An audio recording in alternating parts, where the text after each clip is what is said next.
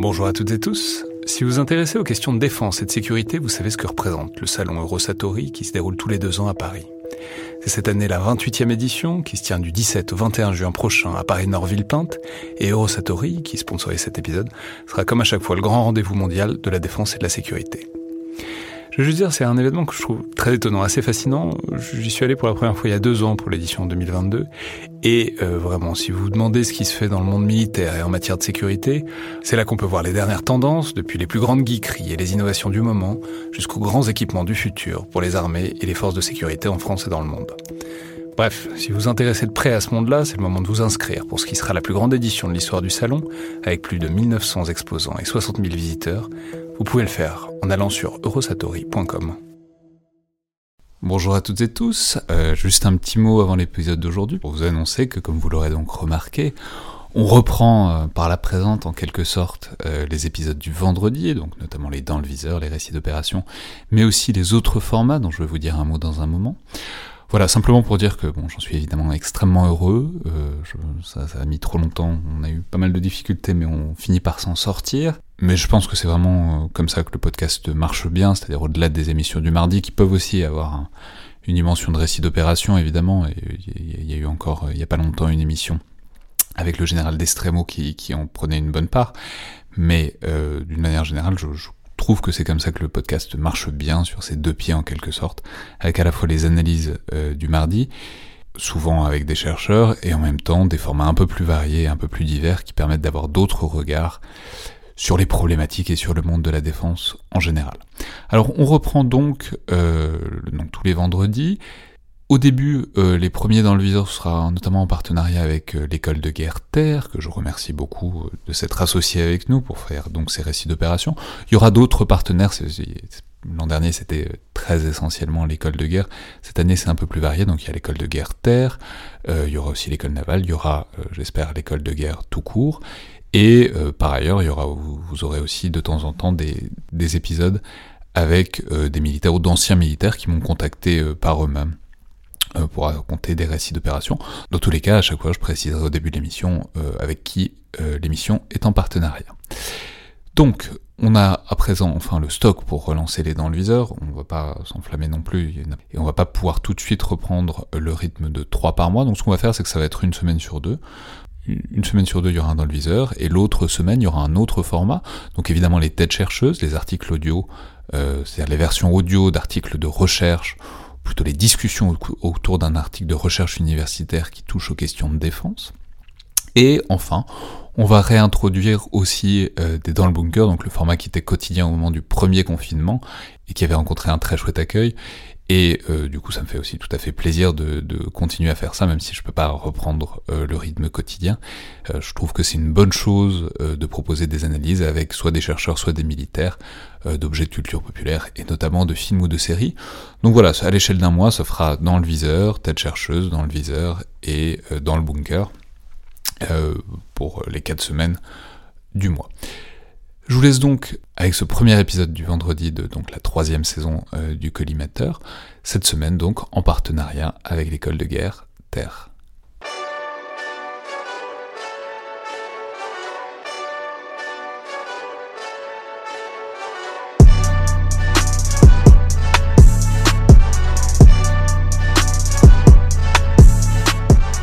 Bonjour à toutes et tous et bienvenue dans le Collimateur, le podcast de l'Institut de recherche stratégique de l'école militaire, l'IRSEM, consacré aux questions de défense et aux conflits armés. Je suis Alexandre Dublin et aujourd'hui pour ce nouvel épisode dans le viseur, en partenariat avec l'école de guerre Terre, j'ai le plaisir de recevoir le commandant Romain. Bonjour commandant. Bonjour. Alors vous êtes euh, pilote dans l'ALAD, donc l'aviation légère euh, de l'armée de terre, vous êtes euh, pilote d'hélicoptère, pilote de Gazelle même, euh, donc un hélicoptère léger euh, d'attaque, de soutien au sol pour l'histoire que vous allez nous, raconter. Et cette histoire, bah, je vais vous laisser peut-être présenter, enfin dresser le décor. Je crois que c'est en Centrafrique, donc en, autour de 2014-2015, c'est bien ça? Ouais, exactement, oui. Euh, donc c'est au cours de l'opération Sangaris. J'ai été engagé en tant que chef de patrouille Gazelle en Centrafrique, donc en mai 2014. Euh, avec la mission effectivement d'appuyer euh, les, opérations euh, au sol qui s'étendait à quasiment l'intégralité de la Centrafrique, en tout cas un bon deux tiers de la Centrafrique à ce moment-là. Mais alors c'était essentiellement, enfin je veux dire c'était plutôt en milieu urbain ou en milieu rural ou les deux indifféremment? Je veux dire même par rapport à votre monture, j'ai envie de dire par rapport aux hélicoptères Gazelle, enfin ça, s'adapte à est-ce que ça s'adapte bien à des patrouilles au-dessus d'une ville ou est-ce que c'est mieux pour couvrir beaucoup de terrain à la campagne? Alors, euh, de fait, euh, l'aérocombat est euh, vraiment employable dans tous les milieux, dans le désert, en jungle, en ville. on a des procédés, des modes d'action qui sont systématiquement un peu différents, qu'on adapte, parce qu'effectivement, par exemple, en ville, on a des problèmes de visibilité, notamment quand il y a des immeubles, ce qui n'est pas trop le cas, je vous avoue, en Centrafrique. Et là, en l'occurrence, effectivement, la gazelle, c'est comme un hélicoptère qui est très rustique. donc, vis-à-vis de la poussière, de la chaleur, de l'humidité, c'est quelque chose qui tient bien. Il y a assez peu d'électronique dedans. Euh, donc c'est un outil qui était très efficace et avec des, phases de vol parfois un peu intenses sur les, effectivement sur les villes euh, et les villages. Et puis entre-temps des, vols de transition pour rejoindre une zone d'opération à une autre euh, très longue, assez calme parce qu'il fallait parfois voler pendant plus d'une heure au-dessus de la forêt sans voir une piste, sans voir un village. Donc là on se sent un petit peu plus seul, c'est différent. Et alors, euh, l'histoire, le jour, le souvenir que vous allez nous raconter, ça se situe où, euh, À la campagne, à la ville? Alors, en l'occurrence, ça se situe effectivement au-dessus d'une ville, euh, Bambari, qui est la deuxième ville du pays, qui est quasiment en plein centre de la Centrafrique, qui est le carrefour d'un certain nombre d'axes commerciaux, et à une période où la ville était plutôt en proie à des, des affrontements instrumentalisé, euh, interethnique et interreligieux, entre globalement, pour faire un peu schématique, euh, des Arabes musulmans euh, qui étaient dans une partie de la ville, commerçants, très commerçants, et, plutôt des chrétiens agriculteurs, plutôt d'ethnie noire, qui étaient dans d'autres quartiers de la ville. Voilà, donc il y avait des affrontements, mais c'était assez instrumentalisé à ce niveau-là. Et donc votre rôle là-dedans, c'était quoi? C'était de monitorer tout ça? C'était de surveiller les affrontements, de les pointer? C'était Alors, euh, effectivement, il y avait donc euh, un groupement tactique interarmes euh, qui était déployé au sol, en sécurisation de... En sécurisation contrôle de zone, on dit exactement dans le vocabulaire militaire, de la ville de Bambari et de ses environs directs notamment pour tenir d'abord l'aéroport de Bambari qui était à 15 km de la ville, et puis assurer après la sécurité des camps de réfugiés. Il y a beaucoup de réfugiés de mémoire, plusieurs milliers, peut-être plus de 3000 je crois, près de Bambari et puis assurer euh, voilà, euh, le, fait que la ville ne s'embrasse pas. Et donc dans ce cadre-là, on avait déployé par rotation euh, des patrouilles d'hélicoptères, d'attaque ou de manœuvre sur l'aéroport de Bambari qui permettent après de rayonner à partir de Bambari sur d'autres localités. C'est quoi la différence entre hélicoptères d'attaque et de manœuvre? Alors les hélicoptères d'attaque et de pardon, vous avez les hélicoptères de reconnaissance et d'attaque que sont les tigres et les gazelles. Donc le tigre vraiment qui est qui est plus offensif, et la Gazelle qui est plus en reco, et puis euh, les hélicoptères de manœuvre et d'assaut, HMA, qui sont toute la gamme des Puma, Cougar, Caracal, NH90 carrément maintenant, et qui permettent de transporter euh, plutôt des troupes ou du matériel et qui ne font pas d'appui-feu. Donc l'idée c'était vraiment d'avoir une permanence dans les airs, quelle que soit, le, quelle que soit la machine, et éventuellement s'il y avait besoin de déployer un tigre ou une gazelle pour, euh, en cas de besoin direct. Alors on peut pas parler de permanence dans les airs, puisqu'à la différence de l'infanterie, par exemple, la latte ne tient pas euh, ni le terrain ni les airs, parce que ça consomme du kérosène, de la mécanique. En revanche, on est systématiquement en alerte, effectivement à des pas de 15-30 minutes, une heure, euh, en fonction de la situation et, du moment de la journée, pour pouvoir décoller rapidement et appuyer en cas de besoin. Ça c'est une de nos missions permanentes, assurer ce qu'on appelle la Quick Reaction Force, voilà, au profit des troupes au sol. Et donc? Et donc, donc j'arrive à Bambari, euh, ça devait faire 15 jours que j'étais sur le théâtre à peu près. Euh, j'arrive la veille assez tard en fin de journée pour une mission effectivement de, de relever un équipage qui était, enfin une patrouille qui était déjà présente en vue d'appuyer les opérations dans la zone. Et puis on, distingue effectivement que euh, il, il se pourrait qu'il y ait une fuite d'huile sur un des ensembles mécaniques de mon appareil. Donc en accord avec le mécanicien, on programme un vol dit euh, de vol technique, mais c'est un peu galvaudé parce que vol technique ça recouvre une réalité très particulière. Disons qu'on va faire un vol pour vérifier si effectivement, au bout d'une heure et demie de vol, on a perdu de l'huile ou pas. Euh, donc je décolle. C'est habituel ça? Enfin, je veux dire, Alors que les ensembles mécaniques suintent euh, de l'huile, ça c'est systématique. Hein, surtout, voilà, même votre voiture suinte dans votre moteur, forcément perd toujours un peu d'huile. La question c'est de le quantifier et puis que ça reste dans des normes acceptables parce qu'on fait des recomplètements réguliers qui sont prévus dans les opérations de maintenance. Là, a priori, ça pouvait paraître anormal, mais c'était peut-être tout simplement parce que l'appareil avait été parqué un petit peu sur un terrain un peu en pente ou que le, le plein avait été fait un peu juste à l'entretien d'avant. Donc voilà, il s'agissait de s'en assurer. Afin de ne pas euh, dépenser des heures de vol et du potentiel pour rien, euh, puisque c'était un vol qui n'avait pas de caractère opérationnel en première approche. Euh, je rends compte quand même au, poste de commandement du groupement tactique interarmes qui était sur zone de ma mission, à caractère technique à la base, et je propose du coup pendant ce temps-là de, de, éventuellement d'observer, de reconnaître, d'éclairer, de renseigner sur certaines parties de la ville, en liaison avec les, différents John Tactical Air Controllers, les JTAC, qui sont au sol qui sont les artilleurs euh, spécialisés de l'appui feu aérien. C'est autant aller faire un tour. Euh, tant qu'il bah, s'agit d'aller faire un tour, autant qu'il serve à quelque chose. Bah, voilà, c'est ça. Euh, que ça ne serve pas à rien. il se trouve que du coup, je suis en configuration, comme c'est quand même une zone qui est considérée quand même comme hostile, je suis quand même en configuration de combat complète. Donc j'ai mon gilet pare-balles, mes protections, mes leurres, mon armement personnel et, mon, et ma machine est armée. Avec deux missiles anti-char hot qui sont sur la gazelle à ce moment-là. Euh, et puis donc le vol se déroule, euh, voilà, je renseigne certaines parties, il y a des mouvements de foule, je prends conscience qu'effectivement la situation est toujours assez volatile. Euh, les, les, officiers que j'ai en contact radio sont très calmes à la radio, systématiquement ils me disent que vous pouvez renseigner sur cette partie, on a des mouvements de foule, vous pouvez confirmer. Et puis on m'envoie à un moment donné vers l'ouest de la ville où la situation là, elle est un peu plus que volatile. Elle est un petit peu tendue. On sent qu'il y a des groupes qui essaient de s'infiltrer dans la ville ou qui essaient de contourner, mais on n'arrive pas à savoir. Est-ce que ce sont ce qu'on appelle. comment est-ce que vous voyez ça depuis l'hélicoptère c'est difficile à voir parce qu'avec la canopée d'une part et puis même sinon la savane d'autre part, c'est pas simple. Donc on voit des mouvements, on voit des gens qui sautent, qui s'infiltrent. Alors les, comportements sont quand même, on, arrive à les distinguer au bout d'un moment. Donc ça se fait d'abord à l'œil nu en grand champ. Hein. On regarde à travers la bulle. Pour le coup, la gazelle est quand même bien faite. Il y a un grand espace. Et ensuite, quand on a besoin de zoomer, on a notre caméra thermique euh, qui a évidemment une vue optique et thermique et sur laquelle on a sur différents niveaux de zoom.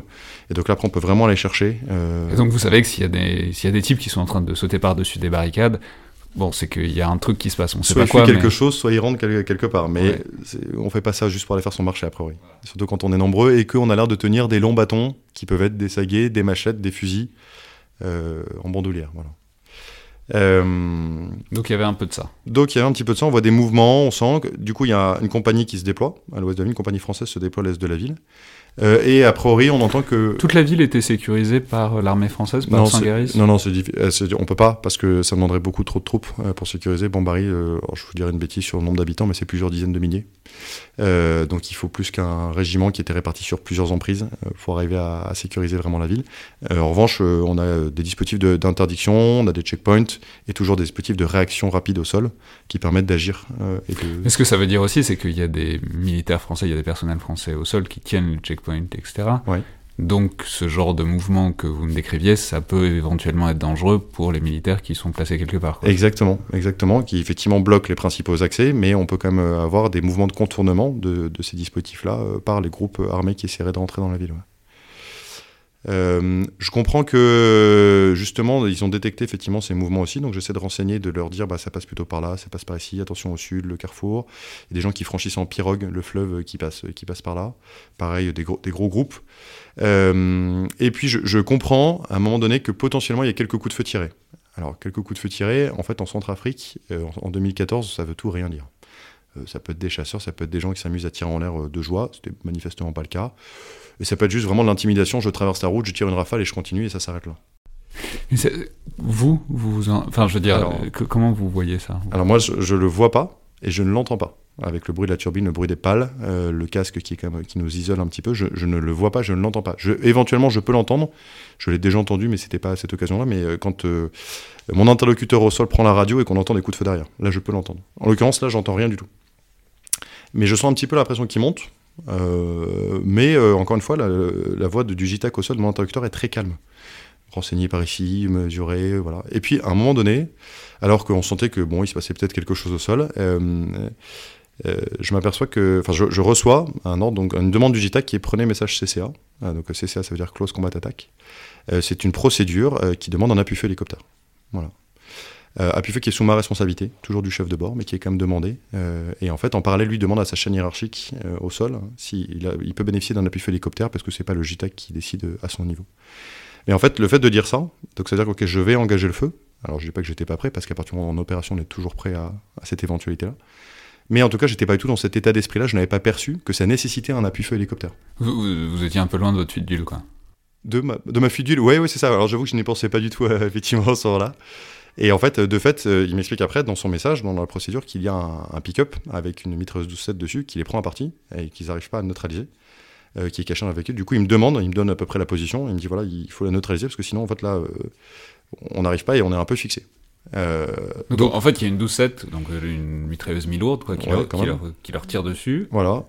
Et donc ils manœuvrent, mais avec la jungle, etc., c'est difficile de manœuvrer, de sortir. Donc même s'ils débordent, il y a d'autres personnes qui leur tirent dessus. en tout cas, ce qu'il faudrait, c'est neutraliser ça pour deux, pour deux éléments, j'imagine. Enfin, en tout cas, en avoir discuté avec eux a posteriori. Le premier, c'est que c'est comme une vraie menace pour eux et qu'ils peuvent avoir des pertes. Et le deuxième, c'est qu'ils se disent, en faisant un appui feu hélicoptère au-dessus, ça va quand même calmer tout le monde. Mais attention, on n'est pas tout seul, donc euh, on s'arrête tout de suite. Donc il y avait un vrai effet dissuasif. Donc, et vous, vous avez quoi pour euh, neutraliser une 12-7 Alors, donc, euh, donc ce qui marche bien pour un véhicule, de manière générale, c'est un missile anti-char. oui, ça marche pour un char, a fortiori, ça marche pour un peu le plus, peu le moins. si vous pouvez taper un T72, c'est sûr qu'un un, Toyota, ça devrait, ça devrait faire l'affaire, quoi. Voilà. Et donc, donc la difficulté après, c'est de le localiser par la désignation du TAC avec un dialogue constant, de le faire rapidement, parce que je comprends quand même là, du coup, la tension monte un peu, elle est plus palpable.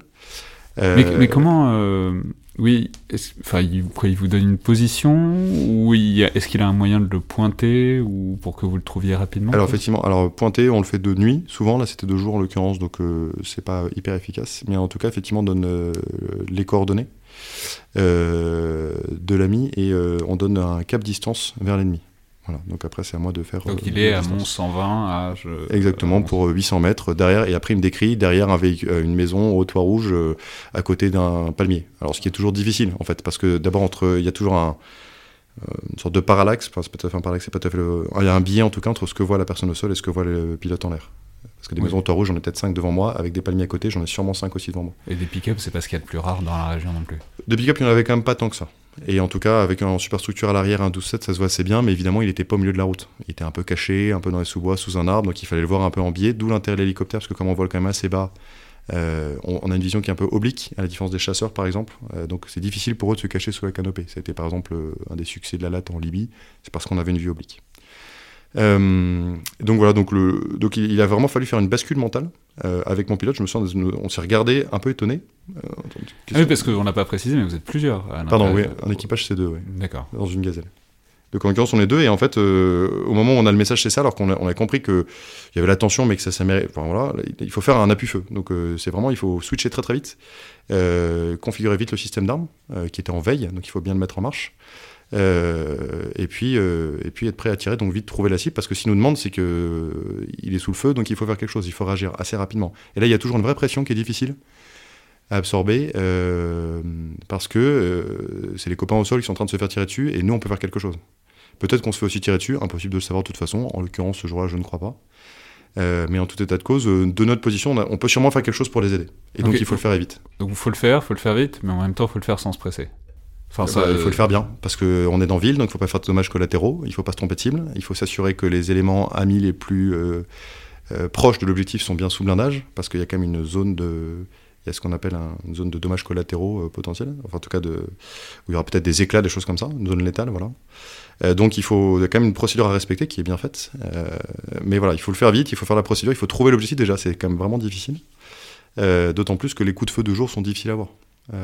et quand on n'a pas le son, et, c'est, du coup, on est sur combien de temps, enfin, comme un écart temporel, c'est-à-dire entre le moment où ils vous demandent euh, le truc, où bon, c'est intégré, vous, voilà, ça prend combien, ils, prennent le feu de la 12-7 pendant combien de temps De mémoire, ce jour-là, je crois que j'ai dû mettre entre 4 et 5 minutes, euh, parce que le temps de trouver l'objectif, j'ai dû me représenter une deuxième fois, et en plus, j'ai eu un, un défaut missile, mais en fait, ça paraît très très long, 4 euh, ou 5 minutes.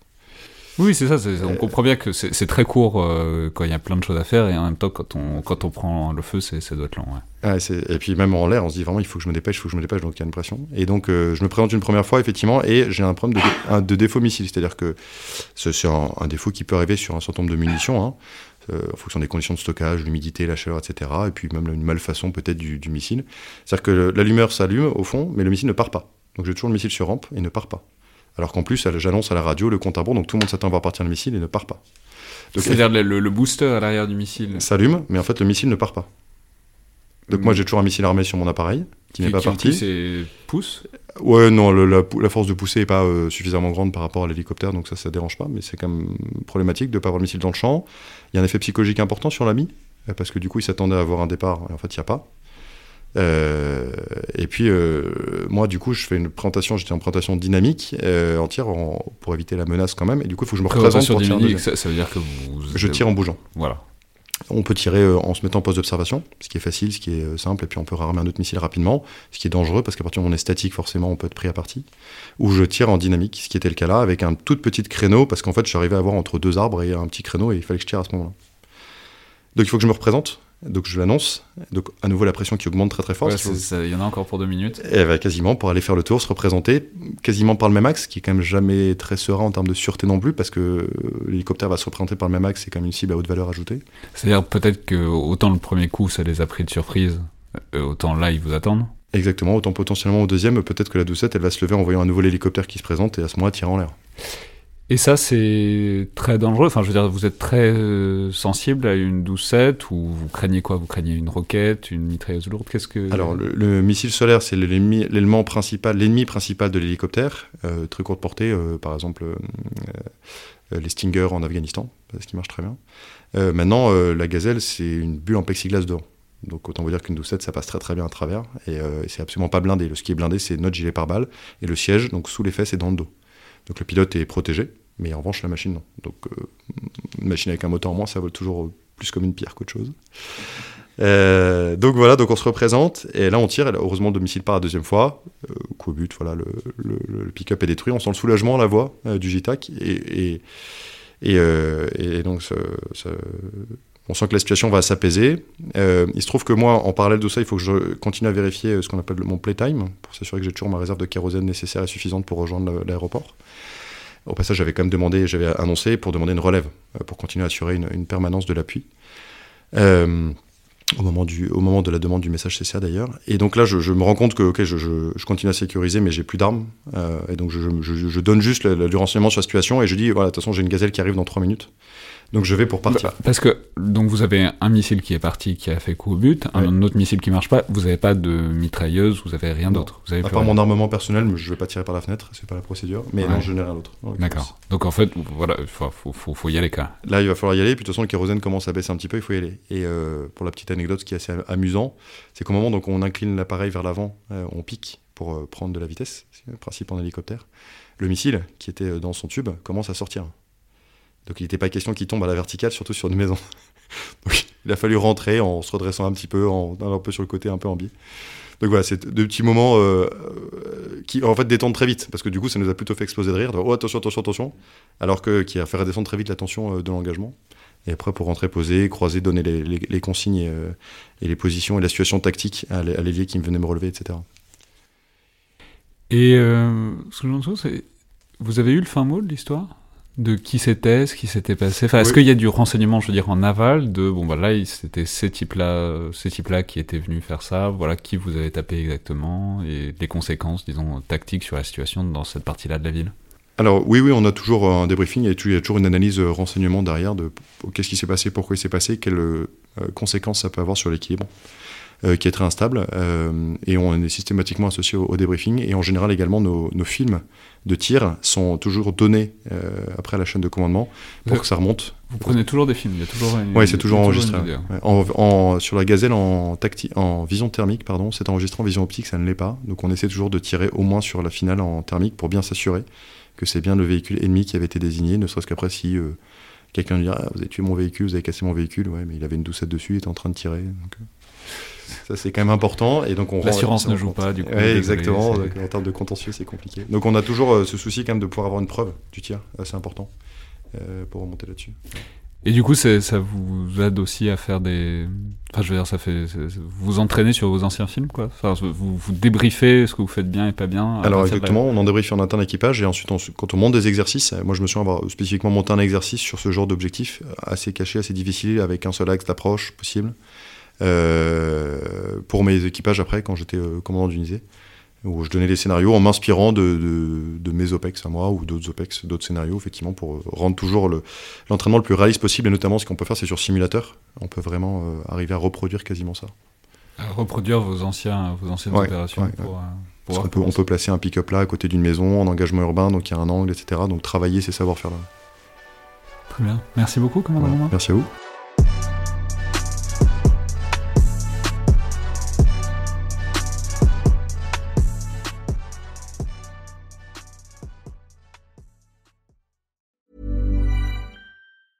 Planning for your next trip?